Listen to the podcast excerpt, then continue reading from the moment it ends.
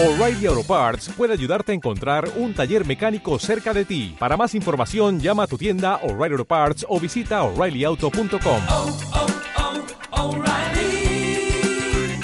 oh, Parts. Existen tantos significados sobre símbolos, mitos y leyendas que servirían para conocer de dónde vienen ciertas creencias. Había una vez símbolos, mitos y leyendas.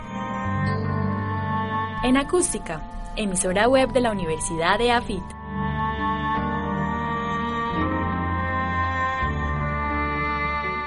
Había una vez símbolos, mitos y leyendas. Los símbolos de los colores oficiales del Halloween. Los colores oficiales del Halloween son el naranja y el negro. El color naranja, según el significado de los colores, se asocia con el fuego, el sol, la fiesta y la precaución. El color negro, por su parte, está ligado a la tristeza, la muerte y la oscuridad, lo que significan las golosinas, los dulces o los confites en el Halloween. La costumbre de regalar confites en la noche del 31 de octubre se remonta al siglo IX, porque en aquella época era usual que el 2 de noviembre la gente saliera a las calles para ir de puerta en puerta y pedir tortas de las almas, o sea, el pan dulce. A cambio de las tortas, la persona que la recibía ofrecía una oración por el alma del familiar muerto.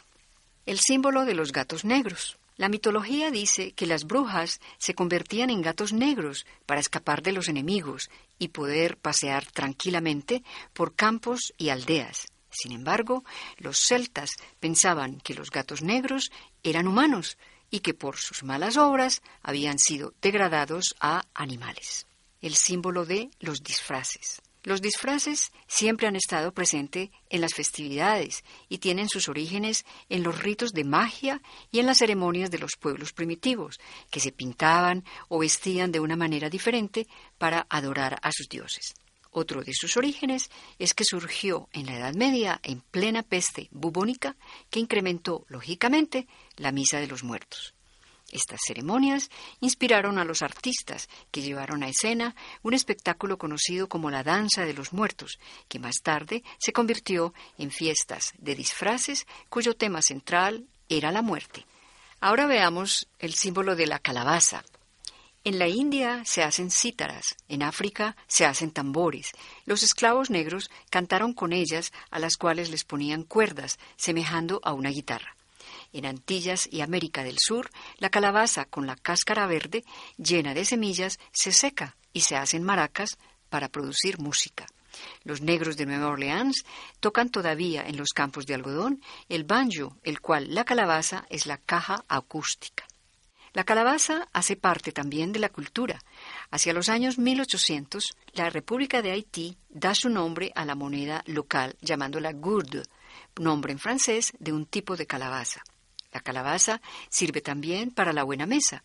Se hacen con ella compotas, tortas y sopas. Se dice que en la antigüedad las brujas utilizaban los cráneos de sus víctimas para adornar con velas sus ceremonias nocturnas. Cuando los paganos irlandeses llegaron a Estados Unidos de América, decidieron usar calabazas en lugar de las calaveras. Había una vez símbolos, mitos y leyendas, investigación y narración por Beatriz Celina Mejía para Acústica, emisora web de la Universidad EAFIT en Medellín, Colombia. Existen tantos significados sobre símbolos, mitos y leyendas que servirían para conocer de dónde vienen ciertas creencias. Había una vez símbolos, mitos y leyendas. En acústica, emisora web de la Universidad de AFIT.